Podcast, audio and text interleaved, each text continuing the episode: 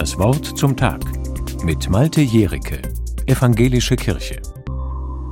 Geburten verändern so einiges. Sie stellen das Leben auf den Kopf.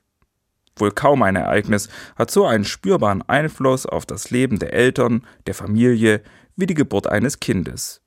Und manche Geburten haben nicht nur das Leben der betroffenen Familie verändert, sondern die ganze Welt.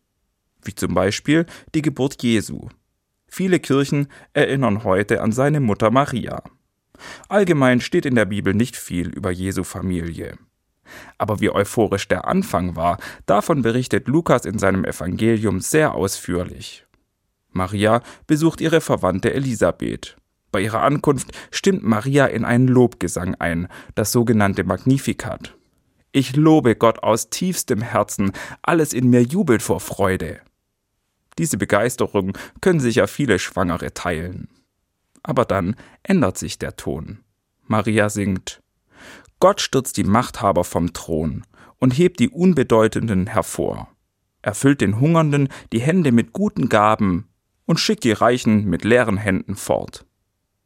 Maria lobt und dankt Gott und verbindet das gleichzeitig mit der Aussage, Gott ist da für die Unterdrückten und Hungernden für die Schwachen in der Gesellschaft.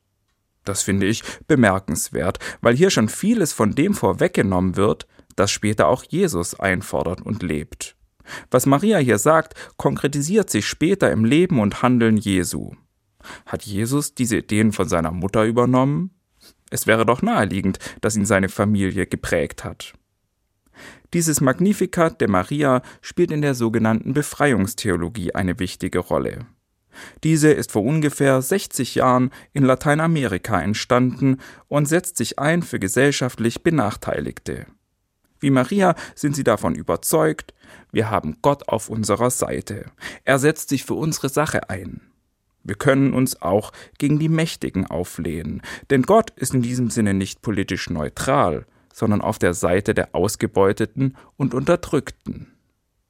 Die Worte Marias haben Menschen weltweit immer wieder Mut und Hoffnung gegeben, sich gegen Unterdrücker und Ausbeuter aufzulehnen und für ein besseres Leben zu kämpfen. Sie tun es bis heute. Maria hat nicht nur durch die Geburt ihres Sohnes, sie hat auch durch ihre eigenen Worte die Welt verändert. Malte Jericke, Evangelische Kirche, Stuttgart